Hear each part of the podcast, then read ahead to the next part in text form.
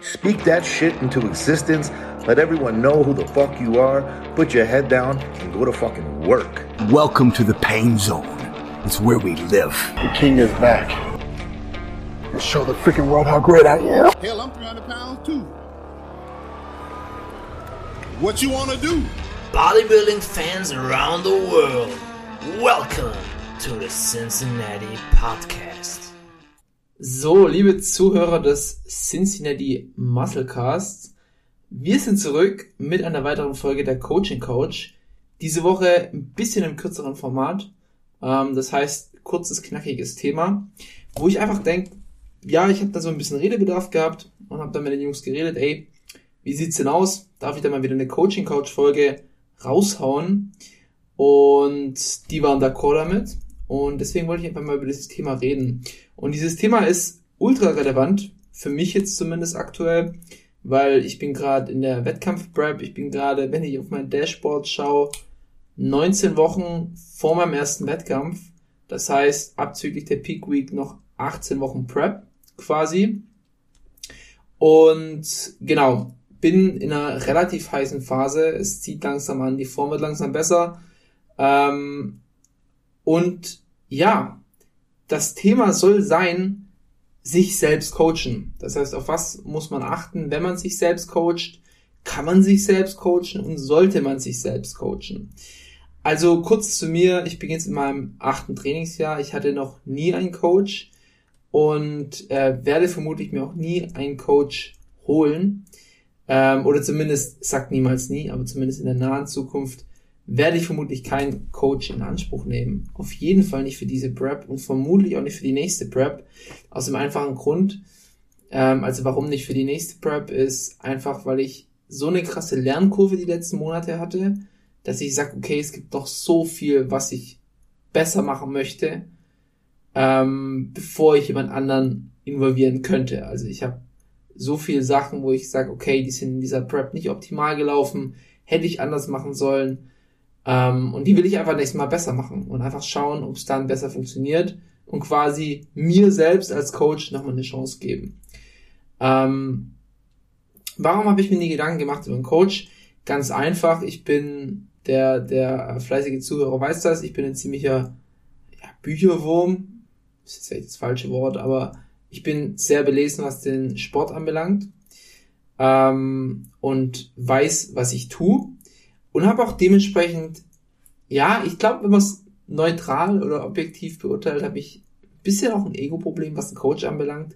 Einfach weil ich ziemlich genau inzwischen weiß, wie funktioniert mein Körper, was muss ich wo für Stellschrauben drehen, was gibt es überhaupt für Stellschrauben. Und es, ich bin ziemlich confident, also selbstbewusst, dass ich sagen kann, okay, es, es gibt keinen Coach, der mich noch aus den Socken hauen würde im Natural Bodybuilding. Natürlich ähm, gibt Coaches, die besser sind wie ich, absolut, hundertprozentig. Ähm, aber ich meine, es würde jetzt nichts geben, wo ich so sage, okay, das war jetzt der Game Changer, warum habe ich das nicht selber gesehen? Warum, ähm, ich habe mir die ganze Zeit verplempert und baue jetzt nochmal 10 Kilogramm Muskelmasse auf. Darum geht's einfach prinzipiell. Aufs Natural Bodybuilding bezogen. Ich kenne meine Grenzen, wenn es um in den Bereich äh, Pharmazeutika geht ähm, und in den Enhanced Sport das wäre auch so ein Punkt, falls ich jemals in Hands gehen würde, da würde ich dann auf jeden Fall einen Coach nehmen, der weiß, was er tut, wie man Blutbilder nimmt, auf was man bei Blutbilder achten muss, etc. etc. Das wäre mir auf jeden Fall zu riskant. Anyways, wir wollen jetzt hier nicht mehr äh, länger um den heißen Brei rumreden, sondern direkt reinsteigen. Auf was muss man denn achten, wenn man sich selbst coacht? Ich denke mal, der wichtigste Punkt und auch der schwierigste Punkt am Selbstcoaching ist die Objektivität. Das heißt, Objektivität, wie gut kann ich mich selber neutral einschätzen. Die optimale Objektivität ist natürlich jemand, ähm, der, ja, wie soll ich sagen, der ähm, ohne Probleme, der, der komplett die Sachen so beurteilt, wie sie sind. Das können manche Leute besser, manche Leute schlechter. Ähm, auch bei anderen. Also es geht hier nicht nur um sich selber, die eigene Objektivität, sondern auch bei anderen. Das heißt, es gibt sicherlich auch Coaches oder einfach allgemein Menschen, die gucken über dich drüber und können dir dann trotzdem nicht so ganz genau sagen, was ist denn jetzt Sache. Auf was muss ich denn jetzt hier achten? Sieht's gut aus, sieht's nicht gut aus? Und genauso ist es dann auch natürlich beim Selbstcoaching und bei der Eigenobjektivität, wobei die halt noch einfach ein bisschen schwieriger ist. Diese Objektivität gibt's einmal bei der Technik, natürlich im Training, bei ähm, der Form, das heißt, wie sieht dein Körper überhaupt aus, und natürlich auch bei der Plangestaltung. So kann man das zuordnen, kann, äh, kann man das zumuten, was da jetzt im Plan steht, oder kann man es nicht zumuten. Für Objektivität muss ich ganz klar sagen, je weiter es in meiner Prep fortgeschritten geht, desto schwieriger ist es für mich selbst, objektiv zu meinem Körper zu sein. Ich habe eine sehr extreme Historie. Ich habe schon mal 130 Kilo gewogen, gewollt 130 Kilo. Also ich habe mich nicht gehen lassen. Ich habe mich, also ernährungstechnisch habe ich mich natürlich schon gehen lassen. Ähm, ich hatte dann in meiner Peak-Off-Season über 5500 Kalorien teilweise gegessen. Und ich wurde sehr, sehr dick.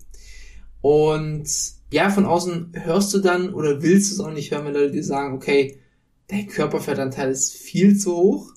Ähm, ich weiß nicht, warum du immer noch weiter nicht reinstopfst. So, ich weiß nicht, warum du noch mehr zunimmst. Da, da muss ich schon sagen, die kritischste Stimme oder die objektivste Stimme war dann auch eher meine Mutter. Aber so von den Leuten, die du im Sportstudio siehst, äh, ist es ja eigentlich auch normal. Es kommt ja jemand zu dir und sagt, hey, du bist ein bisschen dick geworden. Oder du bist fett. Du bist wirklich fett. Ähm, ich konnte mich auch immer gut unter Hoodies verstecken. Das heißt, so ein bisschen konnte man es zumindest kaschieren. Aber wenn ich jetzt, wenn ich jetzt auf Bilder von damals schaue, muss ich schon sagen, okay, du hast die Offseason maßlos übertrieben. Maßlos. Meine Lernkurve war jetzt hierbei, wenn ich halt jetzt meine Form sehe, okay, irgendwo nicht bei 130, aber vielleicht bei 100, 105 Kilo hätte ich meine Offseason kappen sollen und für die Zukunft werde ich meine Offseason auch bei diesem Gewicht kappen. Aber wenn man halt selber in dieser Spirale drin ist, man sieht das nicht. Obwohl ich, wenn ich jetzt rückblickend schaue, gab es da so viele rote Flaggen, die ich ignoriert habe, wie zum Beispiel, dass ich nach dem Duschen nicht ins Spiegel geguckt habe, weil ich es nicht wollte, weil ich, ich, ich dachte immer, trust the process, das passt schon alles, du musst zunehmen, du musst zulegen, aber dass da so viel unnötiges Körperfett dazu kam, das sieht man nicht. Vor allem das Schlimme ist, je, je fetter man wird, also je höher der Körperfettanteil geht, desto weniger siehst du, wenn es nochmal ein Prozent hochgeht. Also wenn du jetzt sagen wir bei 10% Körperfett bist, 10 zu 11 merkst du, merkst du auch selber ziemlich gut. 11 zu 12, ja, nimmt schon wieder ein bisschen ab, etc., etc. Und wenn wir dann irgendwann bei 30% sind, damals waren wir wahrscheinlich über 30, 35% vielleicht, von 35 zu 36, das merkst du nicht. Das, das checkst du selber nicht so wirklich, dass du ja, dass es ja eigentlich noch schlimmer wurde, du noch mal ein Kilogramm Fett zugenommen hast. Du siehst auch nicht, ob du Muskulatur zunimmst. Also das ist der nächste Punkt. Ich habe mir halt mich halt immer auf die Zahlen verlassen und ich finde das auch wichtig. Da komme ich gleich dazu bei dieser Objektivität. Du musst dich irgendwo auf Zahlen verlassen. Aber so ganz repräsentativ war das halt dann auch irgendwann mal nicht mehr. Also was ich zur Objektivität sagen kann, ist, wichtig ist, dass du vielleicht zumindest einen Vertrauten hast. Einen Vertrauten, das kann die Freundin sein, der Freund, das kann ein guter, bester Freund sein, eine gute, beste Freundin. Einfach jemand, der objektiv, auch in der Offseason, da eben seltener, aber objektiv drüber schaut und sagt, passt, passt nicht. So in meiner Prep, da ähm, auch Shoutout an Michi, der wird die Folge wahrscheinlich nicht anhören, mal wieder, ähm, aber er schaut nicht häufig, aber dann doch so alle vier, fünf Wochen schaut er sich die Form an und sagt, du für so und so viel Weeks out, passt, passt. Wir bleiben dann, also wir haben Rücksprache, bei welchem Gewicht ich am Ende landen muss. Da bin ich auch so ein bisschen ähm, natürlich hingekommen, dass ich sage, okay, ich muss Nummern jagen. Ähm, aber er sagt halt trotzdem so, ja, passt, wir sind noch, wir sind noch im Zeitplan, das passt. Die, die angepeilten 83, 84 Kilo sind immer noch im Rahmen und wir haben immer noch einen Puffer. Also das ist, komme ich auch später nochmal dazu, wie wichtig ein Puffer ist. Aber was eben wichtig ist, um diese Objektivität zu wahren, ist schon so ein bisschen verlass dich auf Zahlen, aber setz realistische Zahlen. Also, wenn du eine Rate of Gain anstrebst, versuch dir an diese Rate of Gain zu halten und fang dann nicht an, diese Rate of Gain irgendwann mal hochzuschrauben, weil du denkst, dann läuft's noch besser. Das ist das erste, Rate of Gain und Rate of Loss. Das heißt, in der Prep setzt du dir Ziele, wo du mit dem Gewicht landen möchtest und wann, Wenn du ungefähr dein Stage Weight weißt und teilst es dann auf die Wochen auf, je nachdem, am Anfang ein bisschen schneller abnehmen, am Ende ein bisschen langsamer, aber das sind so ungefähre Zahlen, die du hitten möchtest. Plus minus 500 Gramm. Das heißt, wenn du sagst, mein Wochenziel ist irgendwo bei 81 Kilo zu liegen, kann sein, dass du zwischen 80,5 liegst oder 81,5. Aber dass du zumindest in dieser Range bleibst und merkst, okay, wir driften aus dieser Range raus von Woche zu Woche, entweder zu schnell oder zu langsam, muss ich eben Kalorien erhöhen oder senken. Genauso in der Offseason, dass du sagst, okay, ich versuche so ungefähr 200 Gramm die Woche zuzunehmen, 200 bis 300 und setz dir direkt am Anfang von deiner Offseason ein, ein Upper Limit. Also sag dir selber, okay, meine Offseason geht bis 100 Kilo und dann gibt's einen Minicut. Und wenn du bei diesen 100 Kilo bist, egal was du, also dieses Upper Limit soll natürlich einen guten Puffer haben, nimm dir vor, 10 Kilo zuzunehmen, du bist bei 90, du willst bis 100 hoch, du willst diese 100 in einem Jahr erreichen, 10 Kilo in einem Jahr, oder sagen wir 10 Kilo in 10 Monaten, ist eine saubere Zahl. Und egal was ist, bei diesen 100 Kilo, sag, okay, jetzt ist Zeit für Minicut oder für den ganzen Cut. Das, das musst du dann auf individuelle Basis entscheiden. Aber das ist eben wichtig für diese Objektivität. Auch ähm, die Objektivität im Training ist genauso wichtig. Also es ist wichtig, dass du dir Ziele setzt für Zahlen, die du hitten möchtest. So und so viel Kilo auf so und so viel Reps. Bis dahin. Aber film dich auch regelmäßig und vergleich die Technik. Okay, tue ich jetzt einfach nur Gewicht draufpacken und die Technik wird immer schlimmer? Oder werde ich wirklich besser, stärker, besser, etc. In welchem Punkt auch immer. Das bringt mich auch gleich zu dem Punkt, dein Logbuch ist dein Freund. Also wenn du dich selbst coachst, ist es meiner Meinung nach nochmal deutlich wichtiger, ein Logbuch zu führen. Das heißt, ein Buch, wo du alles reinschreibst, wo sind meine Zahlen, wo muss ich hin, etc., etc. Aber das halt eben auch verknüpfst mit dieser Objektivität, dass du sagst, okay, ich muss trotzdem Videos anschauen und schauen, sehen wir noch gleich aus. Das ist genau das gleiche beim Gewichtsverlust oder Gewichtszunahme. Du kannst sagen, Gewichtsverlust, ich will ähm, 8 Kilo in 8 Wochen abnehmen okay, du passt, du bist in der, in der Rate of Loss, bist du drin. Aber kombiniere das jetzt auf jeden Fall mal mit einem Video, wo du dann schaust, okay, sind diese 8 Kilo überhaupt realistisch? Oder muss ich eigentlich 14 runter? Oder bin ich nach 6 Kilo eigentlich schon da, wo ich von der Form her sein wollte? Das ist wichtig. nächster wichtiger Punkt wäre, mach Pläne langfristig. Das heißt, wenn du dir Ziele vornimmst, keine Ahnung, ich will jetzt meine Brust verbessern, und du machst jetzt ein Programming, was sich auf diese Brustverbesserung ansetzt, dann setzt dir einen Plan, der zumindest mal über den Horizont von einer Woche hinausgeht. Lass es sechs, sieben, acht Wochen sein. Vielleicht einen ganzen Mesozyklus, vielleicht zwei Mesozyklen, vielleicht einen ganzen Block. Übertreib's nicht, also du brauchst jetzt nicht drei Jahre im Voraus planen, weil das, da wirst du dich nie dran halten. Aber so zumindest mit einem weiteren Horizont. Und dann halte dich an diese Pläne auch langfristig. Warum sage ich das? Wenn du nur für eine Woche planst, dann machst du ganz skurrile Sachen. Und du wirst ich garantiere es dir, du wirst nach einer Woche, wo du noch keinerlei wirklich relevanten Daten hast, wirst du anfangen umzuwerfen. Du wirst sagen, ah, jetzt, ah, vielleicht wechsle ich das doch auf, vielleicht war es die Übung nicht, vielleicht muss ich Voluminas anpassen. Weiß, äh, also du solltest wissen, wo du stehst und von da aus dann diesen Plan sinnvoll machen. Und du kannst, natürlich kannst du immer wieder Adjustments machen, aber an den groben Masterplan solltest du dich zumindest für die vorgenommene Zeit halten. Auch der nächste Punkt, dokumentiere alles. Und das geht auch gleich mit einher, lern aus deinen Fehlern. Das heißt, dokumentiere alles, was passiert ist, wie du wo warst, wie du dich bei was gefühlt hast. Zum Beispiel bei einer Übung, wenn du eine Übung machst und du machst sie mit der und der Technik. Und irgendwann wirst du stale auf der Übung. Also das heißt, du verfährst dich in der Übung, kommst nicht mehr voran, sie fühlt sich nicht mehr gut an, irgendwie deine passiven, aktiven Strukturen, äh, Sehnen, Bänder, Muskeln, Knochen. Es fühlt sich einfach nicht mehr gut an. Die, die Übung groovt dich, jeder kennt das. Ja, man macht eine Übung ein halbes Jahr und sie groovt nicht mehr. Schreib dir das alles auf, tausch die Übung aus und irgendwann kommst du vielleicht wieder zur Übung und denkst, boah, die Übung würde ich mal gerne wieder machen. Und dann kannst du dich auf deine alten Daten besinnen und sagen, okay, guck mal, das und das hat nicht funktioniert vielleicht probiere ich mal was anderes. Oder du machst genau das gleiche wie damals und plötzlich fühlt sie sich wieder an wie, du fühlst sie, fühlst sie wie neu geboren. Oder du sagst halt, okay, damals habe ich seitdem mit sehr viel Schwung gemacht und irgendwie hat das immer in den Schultern wehgetan, ist nämlich mal weniger Gewicht und mach sauberer und plötzlich fühlt sich super an. Deswegen ist es halt immer wichtig, dass du Sachen dokumentierst. Was habe ich wann und wo gemacht? Wenn du einen Coach hast, übernimmt es der Coach für dich. Beziehungsweise er schreibt dir da meistens Pläne im Voraus und alles, was du ihm sagst, ein guter Coach. Alles, was du ihm sagst, nimmt er auf, saugt er auf. Bei mir sind es schon so kleinere Sachen. Wenn ein Athlet zu mir kommt und mir nur irgendwas in der Sprachnachricht was nebenbei sagt, ich saug das auf. Und ich versuch's dann, wenn es Sinn ergibt, das im nächsten Plan dann zu verbessern. Das musst du bei dir selber eben auch machen. Und da, da spielt halt dann auch wieder diese, diese Objektivität mit rein. Kannst du mit deinen Daten, die du dokumentiert hast, auch objektiv umgehen? Nächster Punkt, starte eine Prep früh genug. Das ist jetzt vor allem für die Leute, die sich selber für eine Wettkampfvorbereitung preppen. Da würde ich übrigens den Kreis nochmal verkleinern für Leute, denen ich empfehlen würde, sich selbst zu coachen. Für eine Wettkampfprep. Einmal wegen Objektivität, einmal weil deine Psyche dir irgendwann mal einen Streich spielt, du irgendwann mal nicht mal selber siehst, okay, äh, wird die Form besser, wird sie nicht besser, bin ich im Zeitplan etc. Also vor allem der Zeitplan ähm, kann dich verrückt machen, kann dich wirklich verrückt machen.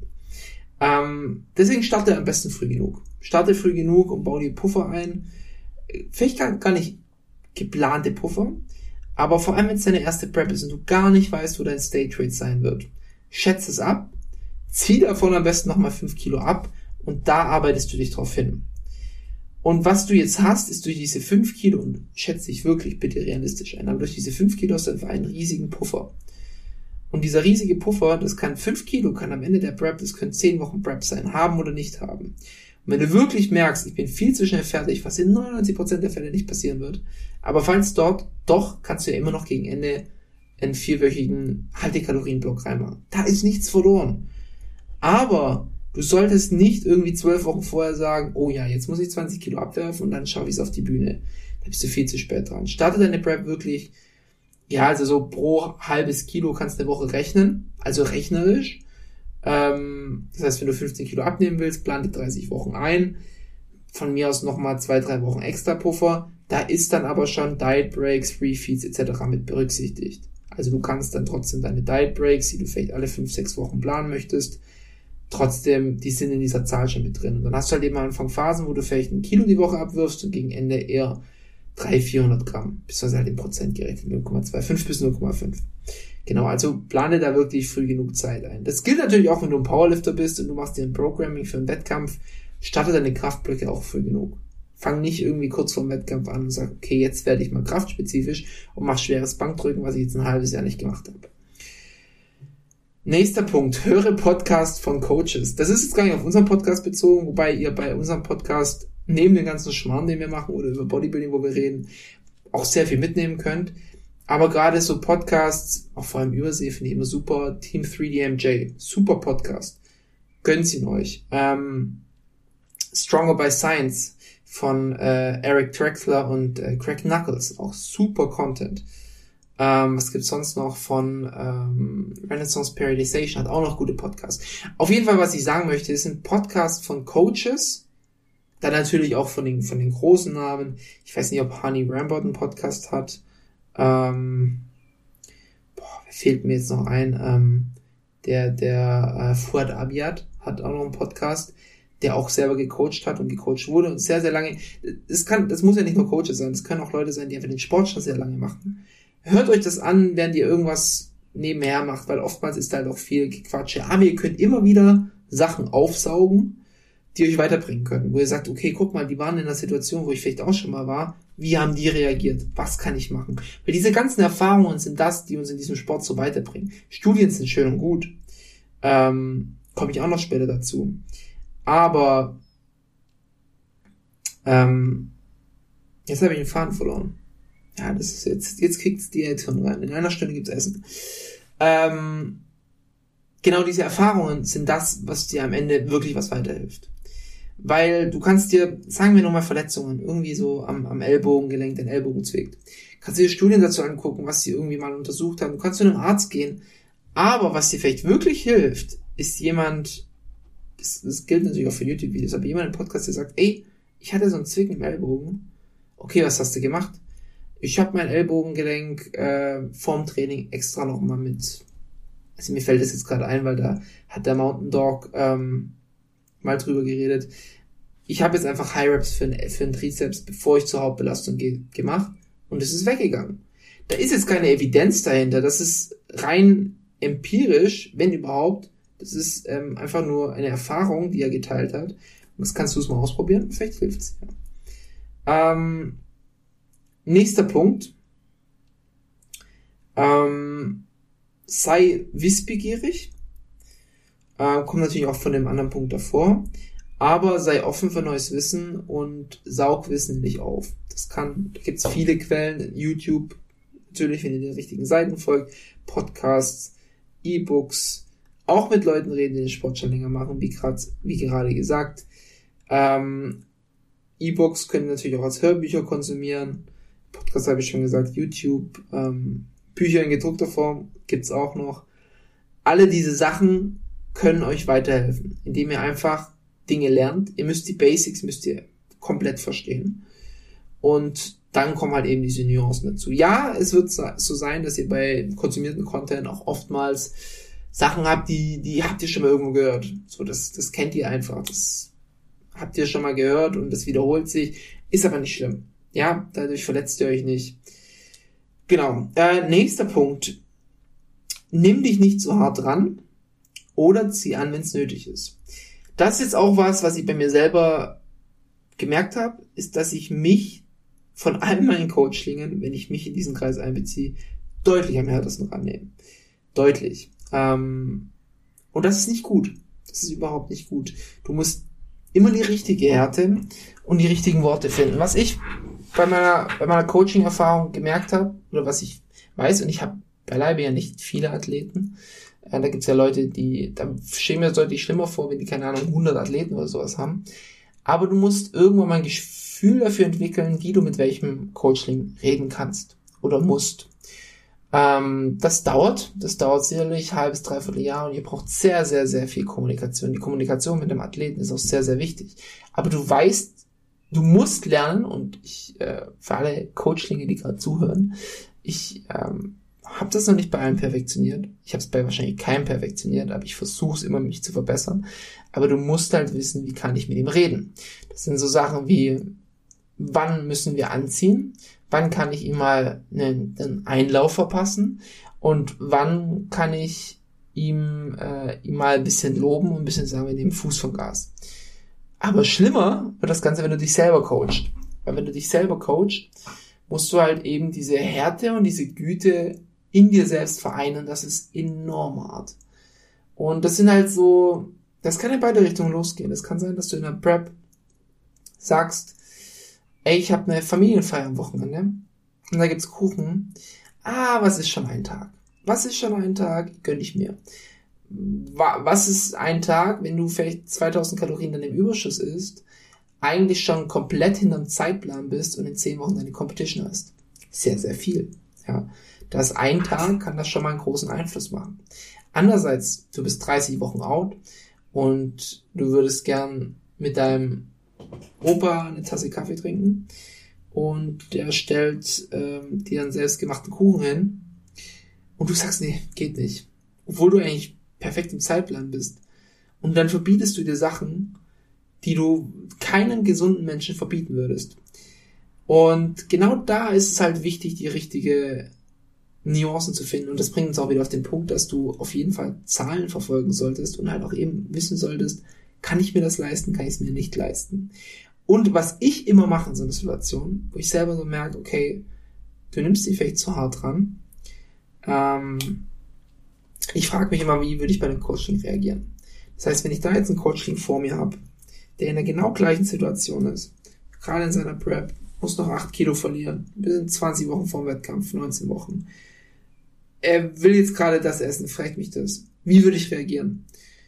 In der meisten, meisten Fällen würde ich sagen, ess, übertreib's nicht, ess ein Stück Kuchen, sei happy, fertig. Wir reden nicht drüber. Komm, ist einfach, ist passiert, ist egal. Ja, die Kalorien sind verstrichen. Es ist ja sowieso, das ist ja der nächste Punkt, wo ich auch mal sage, du kannst, du kannst nicht auf den Wettkampftag genau planen. Vor allem nicht 30 Wochen out. Du wirst, du wirst nicht auf den Tag genau planen. Und ob du jetzt ein Stück Kuchen für 400 Kalorien mehr oder weniger ist, Wer weiß das schon? Ob du deine Prep jetzt am Montag gestartet hast, ist 30 Wochen out oder Sonntag 30 Wochen out. So, du hast halt Montag gewählt, weil die Woche am Montag anfängt. Und das ist ja, das ist ja genauso der Punkt. Ähm, genau, also ich frage mich immer, was würde ich bei einem Coaching machen? und dementsprechend halt reagieren. Oder ich merke, okay, das ist nicht ganz hinterher, ihm würde es aber mental gut tun, jetzt dieses Stück Kuchen zu essen. Und dann sage ich, okay, du kannst das Stück Kuchen essen, aber ich möchte, dass du heute zweimal mehr im Block läufst. Oder dass du heute statt 15.000 Schritte 20.000 Schritte machst. Da haben wir jetzt nicht den ganzen Stück Kuchen kompensiert, aber zumindest ein Stück weit und dann sind wir good to go. Ähm, nächster Punkt. Lass dir reinreden, aber nicht zu viel. Du brauchst nicht von jedem den Senf bekommen. Bei mir hat dieser Senf irgendwann mal ähm, immer mehr abgenommen. Also ich habe äh, sehr, sehr, vor allem in meinen Anfängerjahren, vermutlich auch, weil ich immer sehr polarisierend gesagt habe, ich werde Bodybuilder, ähm, haben mir immer viele Leute was sagen müssen, Sachen erklären müssen, etc. etc. Ähm, das war okay zu einem bestimmten Maß, aber irgendwann musst du halt lernen, confident in dem zu sein, was du tust und sagen, okay, I know my stuff. Ich habe mich fortgebildet, ich weiß, was ich tue, ich weiß, was ich tun muss. Und dann ist es auch mal okay, die Kopfhörer aufzulassen im Gym und sich nicht von jedem Heini sagen zu lassen, okay, hast du mal das gemacht, hast du mal das, solltest vielleicht mal Keto machen, ich finde, du machst das und das falsch. Da kann man auch mal so ein bisschen so eine kleine Grundarroganz mitbringen. Bisschen, ne? Wenn, das ist auch das nächste, du musst auch erkennen, wann du dir mal reinreden lassen kannst. Ähm, das ist aber so ein Punkt, wo ich sagen würde, wenn jemand von sich aus kommt und sagt, hey, mach mal hier und dort, ähm, ist immer schwierig. Ist immer schwierig und da sage ich auch immer, ja, da höre ich dann lieber weg. Aber wenn ich weiß, die und die Person, die hat Ahnung, und ich sie frag, dann tue ich ihren Rat wertschätzen. Aber so dieses von sich aus kommen, ich finde es immer schwierig. Ich gebe auch Leuten random keine Tipps. So, ich, don't do that. An alle da draußen, don't do that. Geht nicht einfach zu jemandem hin und sagt, ja, pff, deine Squat-Technik ist okay, aber deine Knie fallen rein. Außer es ist ein blutiger Anfänger und du merkst, okay, der wird sich gleich verletzen.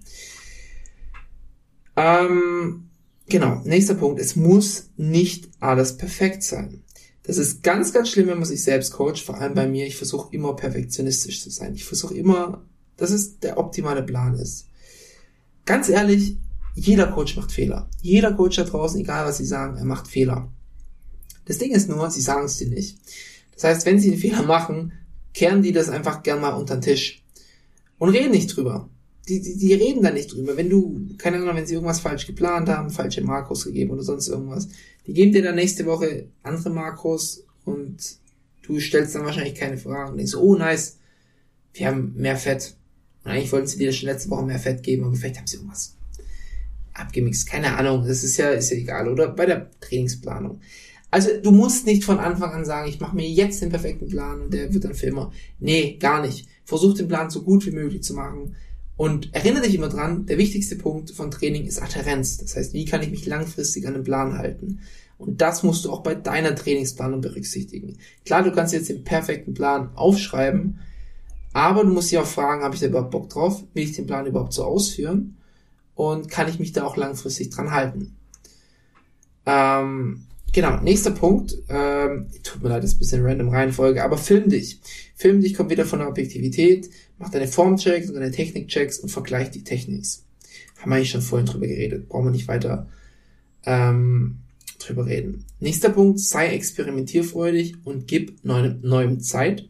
Das ist genau das gleiche wie bei Mach, Lerne langfristig. Und bei dem Experimentierfreudig, wenn du mal eine Erfahrung hörst von irgendjemand, der was gemacht hat, probier es aus. Probier es aus. Ich bin kein Freund davon, meine Athleten als Versuchskaninchen zu nehmen. Gar nicht. Aber ich versuche gern Sachen selber und schaue dann, kann ich die bei meinen Athleten implementieren oder nicht.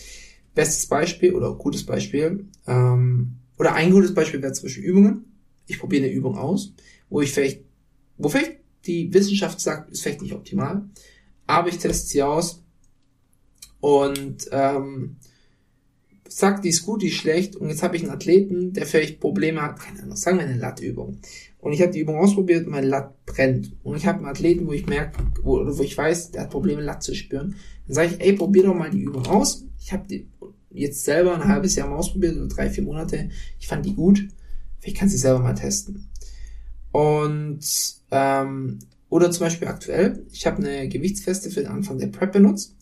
Und die Gewichtsweste war gut. Ich habe äh, jede Woche ins, äh, ich glaube, 300 Gramm Beutel extra gemacht, bis ich irgendwann bei 15 Kilo war. Und dann, irgendwann war ich jetzt an einem Punkt, auch Körperfettanteil technisch und Diet Fatigue technisch, wo ich gesagt habe, und jetzt no more. Jetzt bringt mir diese Weste nichts. Und ähm, jetzt ermüdet sie mich nur unnötig. Also ich habe die Weste getragen und wenn ich daheim einkam, hat sich angefühlt wie ein Workout. Jetzt hatte ich zwei Optionen. Entweder ich reduziere die Weste auf 5 Kilo oder so, ähm, lasse die Schritte unten oder, was mir damals mehr in die Karten gespielt hat, weil ich ähm, angefangen habe ins Gym, ich, ich habe angefangen, ich bin angefangen, ich, ich fing an ins Gym zu laufen, ähm, haben sich einfach automatisch mehr Schritte summiert und da habe ich gesagt, okay, ich lasse sie komplett weg und mache einfach mehr Steps. So, war für mich eine Entlastung. Was kann ich jetzt daraus mitnehmen? Ich kann jetzt mitnehmen, okay, bis zum bestimmten Maß, vielleicht 5, 6 Kilo, kann die Weste Sinn machen, deine Diät ergänzen, deinen Grundumsatz hochhalten, Hunger unterdrücken etc. Hat bei mir gewirkt. War ein super Tool. Aber ich habe halt gemerkt, okay, so bei der 22, 23 Wochen out äh, Mark, es beißt sich mit der Fatigue. Also habe ich sie weggelassen mir ging es jetzt besser allgemein Schritte verschreiben. Normalerweise sagt man so 10.000 bis 15.000 Schritte ist eigentlich ein gutes Maß und drüber sollte man eigentlich nicht gehen. Vielleicht gegen Ende der Prep vielleicht mal 20.000. Ich habe es jetzt für mich einfach mal gepusht und tue es an manchen Tagen, bin ich teilweise bei 36.000, 37.000 Schritten. Kriege ich gut unter, ich laufe ins Gym, ich tue im Gym zwischen meinen Sätzen laufen und so komme ich allein dadurch hinlaufend 8.000 Schritte, zurücklaufen 8.000 Schritte im Gym. In einer dreistündigen Session kriege ich auch 14.000 Schritte rein habe ich schon mal ein gutes Maß. Dann auf Arbeit kommst du gut umher, dann bist du vielleicht noch einkaufen etc. Parkst immer weiter hinten. Und ich komme damit gut klar. Das ist aber jetzt wirklich was, wo ich sagen würde, ich würde das keinem Athleten verschreiben. Wenn ich merke, okay, wir sind wirklich am Limit mit der Prep und er hat Zeit, er könnte diese Steps reinkriegen, könnte ich sagen, ey, schau mal, nutze einfach mal eine Satzpause im Training, um mehr Steps reinzukriegen. Und vielleicht können wir auch mal über diese 20.000 gehen. Aber das ist auch jetzt wieder was. Ich will mir jetzt selber Zeit geben und ich würde jetzt erstmal keinem Athleten 35.000 Schritte verschreiben. Kompletter Quatsch. Ist auch unnötig, weil die sind alle gut im Zeitplan. Aber es ist ein Tool aus der Toolbox, wo ich für mich selber gemerkt habe, es ist machbar. Vielleicht ist es auch bei einem anderen außer mir machbar. Und mein letzter Punkt, jetzt sind wir schon bei über einer halben Stunde, Monolog. Teil deine Erfahrungen. Wenn du deine Erfahrungen teilst, kannst du auch anderen Leuten, die vielleicht in derselben Situation sind, helfen, daraus das Beste zu machen. So wie ich jetzt gerade meine Erfahrung geteilt habe. Ich freue mich, dass ihr äh, eingeschalten habt und dass ihr dran geblieben seid. Ich hoffe, es war nicht zu wirr. Ich bin etwas ähm, diät-hirntechnisch unterwegs, soll jetzt keine Entschuldigung sein. Aber das ist manchmal ein bisschen schwierig, den Faden zu behalten, wie ihr selber gemerkt habt. Ich danke euch für, fürs Einschalten und wir hören uns in der nächsten Folge. Die wird dann wieder eine Doppel- oder vielleicht sogar eine Dreierfolge. Macht's gut. Ciao, ciao.